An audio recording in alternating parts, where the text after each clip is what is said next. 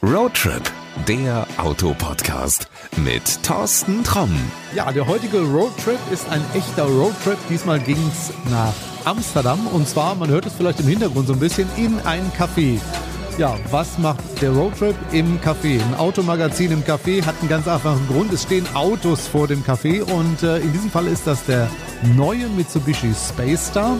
Ja, und warum sitze ich jetzt hier im Café? Ganz einfach, weil bei mir ist Kolja Rebstock und der ist der Geschäftsführer von Mitsubishi. Ich glaube, dein Job ist momentan eigentlich einer, von dem viele in der Autoindustrie träumen, oder? Ja, das kann gut so sein. Ja, ich bin also selber sehr, sehr glücklich. Ich komme jeden Tag sehr gerne ins Büro oder eben auf so ein Event wie hier, weil wir eben einfach einen hervorragenden Lauf haben. Wir haben seit 2013 sieben Jahre in Folge den Absatz im Durchschnitt um 20 Prozent im Jahr gesteigert, haben letztes Jahr wieder einen neuen Rekord gefeiert mit mehr als 54.000 Autos, die wir verkaufen durften. Und insofern habe ich sehr viel Freude im Job. Alles spricht darüber. Autokrise. Ihr zeigt, wie es momentan eigentlich ganz anders geht. Wobei man muss ja dazu sagen, eigentlich ist Mitsubishi in Deutschland ja ein relativ kleiner Anbieter. Ja, relativ klein ist richtig. Eine Vergleichsgröße ist aber auf der anderen Seite, dass wenn man alle japanischen Automarken in Deutschland ansieht, dass wir immerhin unter den Top 3 sind. Und es sind ja acht äh, japanische Marken, die eben um die Kunden werben haben und da ist der Platz drei schon mal nicht schlecht. Wir haben uns da nach vorne gekämpft und was mich natürlich auch freut, ist, wenn man heute in Deutschland auf der Autobahn unterwegs ist oder in den Städten, dann ist es eben wieder anders wie vor noch vor zwei oder drei Jahren. Man sieht wieder Mitsubishis auf der Straße und jeden Tag mehr und insofern glaube ich, wird die Wahrnehmung so nach und nach wieder stärker, dass man sieht, Mitsubishi ist wieder eine erfolgreiche Marke. Wenn ich jetzt mal so überlege, was ich in letzter Zeit bei mir in der Gegend gesehen habe, also ganz viele Outlander-Plug-in und ich sehe immer wieder Space Star und Space Star mit allen möglichen Leuten drin, von jung bis alt alt, Mann, Frau, Hund, Katze, Maus. Ist das so ein Auto, einer für alle? Ja, also vielleicht zwei Dinge. Der erste Punkt hattest du angesprochen, Outlander Plug-in Hybrid. Dort sind wir ja sogar in Deutschland die Nummer eins. Ja, zwischen dem wichtigen Feld der optimal abgasoptimierten Verbrennungsmotoren, klassisch, und dem Feld der reinen Elektroautos ist eben genau das Feld der Plug-in-Hybride dazwischen. Und da ist der Outlander tatsächlich das meistverkaufte Auto in Deutschland in diesem Segment. Und jetzt zum Space Star. Natürlich, wenn man sich in der Stadt bewegt, da ist es das ideale Auto. Flink, klein, wendig, dazu aber einfach in einem hervorragenden Preis-Leistungs-Verhältnis. Ein Auto für jedermann, gekoppelt mit einem super Preis und dann auch noch fünf Jahren Garantie. Also man kann nichts falsch machen, wenn man in der Stadt wohnt und mit so einem Space da unterwegs ist. deswegen war das ja auch im Januar, ganz aktuelle Zahlen, tatsächlich das meistverkaufte japanische Auto in Deutschland. Das meistverkaufte japanische Auto? In Deutschland, ne? im Januar, im Monatsergebnis, was für uns natürlich alles so kleine Triumphe sind, wo wir sagen, Mensch, es geht nach vorne, wo wir dann wieder natürlich als Organisation Mitsubishi Motors Deutschland Energie draus ziehen und sagen, Mensch, es geht nach vorne und dann wieder Motivation haben, uns neue Dinge zu überlegen. Und das sind so kleine Etappensiege und da ist es einer davon, dass der Space da eben so stark ist in Deutschland. Kolja, wenn du mir jetzt aber sagst, das war im Januar, dann muss ich ja sagen, das war ja das alte Auto in Anführungsstrichen. Jetzt stellt ihr einen neuen vor. Tut das überhaupt Not? Also ich meine, wenn der alte so gut läuft. Naja, es kann immer noch besser laufen.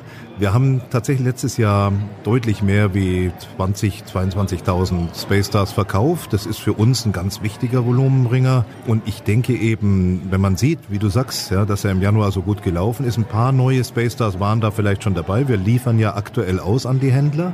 Aber ich glaube, dass wenn alles so läuft, wie wir uns das wünschen, dass wir dann sogar noch erfolgreicher sein können, weil das neue Auto einfach nochmal einen ganzen Tacken schöner geworden ist, äh, moderner geworden ist, nochmal besseres Equipment beinhaltet. Und deswegen glaube ich, werden wir da schon nochmal zusätzlich was drauflegen können. Also ich weiß, beim alten war es so, es war oft bei jungen Menschen oftmals so das erste Auto, was sie sich gekauft haben oder haben von den Eltern kaufen lassen.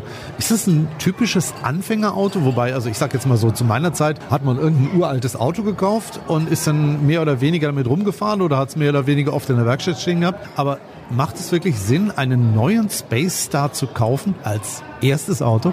Ja, also bei der Preis-Leistung ist es absolut sinnvoll, weil die Frage ist ja, zunächst mal, es ist ja irgendwie natürlich doch wirklich was ganz besonders Schönes, wenn man ein ganz neues Auto hat, wenn das neu riecht, wenn es das erste Mal anfasst, man sieht, der Kunststoff, das Leder, ist alles eben meins. Ja, da war nie jemand anderer drin und das ist natürlich schon wirklich ein besonders schönes Gefühl. Also insofern ist es immer schön, ein neues Auto zu kaufen. Nur oft kann man sich kein neues Auto kaufen, weil es einfach viel zu teuer ist. Und für viele Menschen ist es eben einfach ein Traum, mal ein neues Auto zu fahren.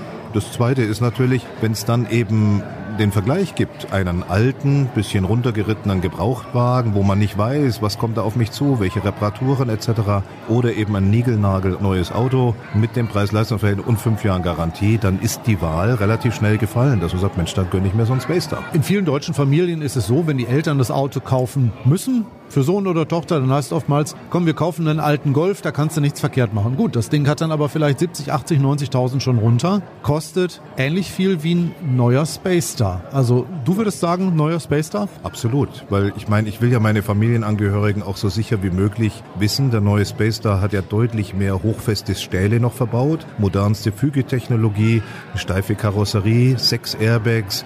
Das sind ja auch alles Aspekte. Ein Auto altert ja auch, was das Thema Sicherheit angeht und das sind, glaube ich, auch dann zahlreiche Aspekte, die genau dazu führen, dass man sagt, dann lieber ein neues Auto als ein gebrauchtes. Also, wenn du jetzt zu Hause überlegst und sagst, entweder mein Sohn oder meine Tochter braucht das erste Auto, Tipp von uns, geh mal zum Mitsubishi-Händler, guck dir so ein Auto einfach mal an. Also ganz unverbindlich, einfach mal reingehen, mal gucken. Ja, ganz klar, würde ich so bestätigen, aber natürlich nicht nur Sohn oder Tochter. Wir sind selbst im Moment als Familie in der Situation, dass die Oma im Moment einen alten Golf fährt und die uns natürlich unwahrscheinlich hilft beim Babysitten. Und da sind wir natürlich im Moment im Gespräch, weil wir sagen, Mensch, Oma, das wäre doch für dich eben auch ein schönes Auto, um gut zu uns zu kommen, so ein schöner Space Star. Und sie ist auch schon ganz angetan, will sich zwar von ihrem bisherigen Golf nicht trennen, aber ja, das sind ja natürlich alles genau die Momente, wo man sagt, Mensch, ob Oma oder eben Student oder erstes Auto oder auch der eine oder andere, der eben sagt, das will ich für mich, ich will kein großes Auto. Die Zielgruppe für den Space Star ist eben riesig. Also Koljas Oma, wenn sie jetzt zuhört, ganz einfacher Tipp. Ich glaube, der Junge kriegt auch gute Nachlässe. Sprich mit ihm nochmal und dann würde ich mir auch einen neuen Space Star bestellen. ja gut, es ist immer, dass wir eben einfach miteinander überlegen und so läuft es ja bei unseren Händlern auch. Ja, dass man eben das Interesse signalisiert und dann eben überlegt, was ist das ideale Fahrzeug, gemeinsam konfiguriert, vielleicht auch guckt, was gibt's im Bestand, dann sich über den Preis einigt und so läuft es natürlich immer ab und so muss es ja auch ablaufen. Lass uns mal ein bisschen in Richtung 2020 weiter gucken. Es wird ein spannendes Jahr, sagen viele Autohersteller. Wenn du so in die Richtung guckst, wird es ein spannendes Jahr für euch? Ja, es wird ein spannendes Jahr, aber 19 war ja auch jetzt nicht unspannend. Es wird aber nochmal spannender. Da gibt es verschiedene Aspekte. Einmal ist es immer schwierig, die Zukunft vorherzusagen. Da sind wir nicht alleine, sondern wenn man die verschiedenen Verbände ansieht, beispielsweise der VDA, der Verband der deutschen Automobilindustrie, der VDIK, also der entsprechende Verband für die Importeurskraftfahrzeughersteller oder der ZDK, der eben fürs Kraftfahrzeuggewerbe die Prognosen macht, die drei haben selten so unterschiedliche Markteinschätzungen abgegeben wie für 2020. Einig sind sich aber alle, dass der Markt geringer sein wird wie 2019. Das ist ja zunächst mal eine aufrüttelnde Botschaft, weil es ging viele Jahre eben mit dem Markt eher bergauf. Dann haben wir natürlich eine Einflussnahme der Politik. Das ist das erste Jahr, wo die CO2-Emissionen sehr genau getrackt werden und wo man mit 95 Prozent der Flotte die CO2-Vorgaben, je nach Hersteller sind die auch noch unterschiedlich, für Gesamteuropa einhalten muss. Das macht natürlich die Sachlage kompliziert. Man muss eben sehr genau gucken, in welchem Mix mit den CO2-Emissionen der jeweiligen Flotte, die dann verkauft wurde, erreicht man welchen Wert. Und da stehen ja gigantische Strafzahlungen im Raum für viele Hersteller. Und wir hoffen als Mitsubishi, dass wir es schaffen, durch unseren Outlander Plug-in-Hybrid beispielsweise, dass wir in dem durchschnittlichen CO2-Ausstoß die Vorgaben der Europäischen Union sogar unterschreiten und ohne jede Strafe das Jahr 2020 absolvieren. Das ist aber noch viel harte Arbeit. Das ist auch noch nicht in Stein gemeißelt, aber es ist bei, bei vielen Herstellern eben eine ganz schwierige Herausforderung. Und das wird sich natürlich am Schluss auf das Autogeschäft bis im Autohaus immer weiter nochmal auswirken. Und äh, deswegen ist das Jahr 2020 von verschiedenen Aspekten, schon an die zwei genannten Aspekten, sehr schwierig zu prognostizieren. Das neue Jahrzehnt hat ja angefangen. Jetzt lass uns mal ein bisschen weiter gucken. Wenn wir in zehn Jahren hier wieder beieinander sitzen, dann dann hoffe ich, dass sich Mitsubishi weiter sukzessive nach oben gekämpft hat, dass wir von dem Treppchen vielleicht sogar noch mal weiter nach vorne gekommen sind, wobei ich auch ein bisschen relativieren will. Am Schluss ist nicht das Entscheidende die Stückzahlen, sondern für uns ist eigentlich das Wachstum ein Resultat einer Kundenzufriedenheit. Also ich kann mit aller Ehrlichkeit sagen, unser wichtigstes Ziel ist, dass in zehn Jahren die Kunden mindestens so zufrieden sind wie heute. Und vielleicht da auch was, was oft nicht bekannt ist. Wir hatten ja in 2019 einen ganz sensationellen Erfolg feiern dürfen. Wir haben ja bei der weltweit berühmtesten Qualitätsstudie JD Power Platz eins belegt vor allen anderen Marken, die in Deutschland Autos verkaufen. Und das ist ein Riesenerfolg, weil das natürlich Beleg dafür ist. Fast 20.000 Kunden aller Marken wurden befragt und Mitsubishi klar auf Platz eins gewählt. Das sind alles Zutaten, dass ich sage, da müsste das eben mit unserem Erfolg weitergehen, wenn wir genau dieses Leistungsvermögen verteidigen und auch in Zukunft top Autos mit einer hohen Qualität zu vernünftigen Preisen verkaufen. Da bin ich gespannt, ob das in zehn Jahren so der Fall sein wird. Ich schreibe mir das mal in den Kalender. Wenn du zu Hause jetzt wissen möchtest, was bauen die eigentlich für Autos? Ich packe dir einen Link in die Shownotes mit rein und da, glaube ich, findet man auch einen Händler. Und ich habe es eben gesagt, dass einfach sonst wirklich mal zum Händler gehen, sich ein Auto mal angucken, vielleicht mal eine Probefahrt machen. Wer weiß, vielleicht ist dein Auto ja schon beim Mitsubishi-Händler des Vertrauens. Ja, ich würde mich riesig freuen. Ne? Ist jeder herzlich willkommen und ein Besuch in unseren Autohäusern. Wir haben ja 508 Mitsubishi-Händler, auch im ländlichen Raum sind wir gut aufgestellt. Wir haben ein tolles Servicenetz dadurch mit fast 600 Servicestützpunkten und da ist es wirklich ein Besuch wert, zum örtlichen Autohaus zu gehen und sich einfach mal mit Mitsubishi auseinanderzusetzen. Wir würden uns freuen. Ja, und ich mache jetzt folgendes, ich trinke jetzt meinen Kaffee aus und dann düse ich nochmal so eine Runde mit dem neuen Space da durch Amsterdam und ich sage jetzt mal vielen Dank. Kolja, auch dir vielen Dank und bis zum nächsten Mal. Ja.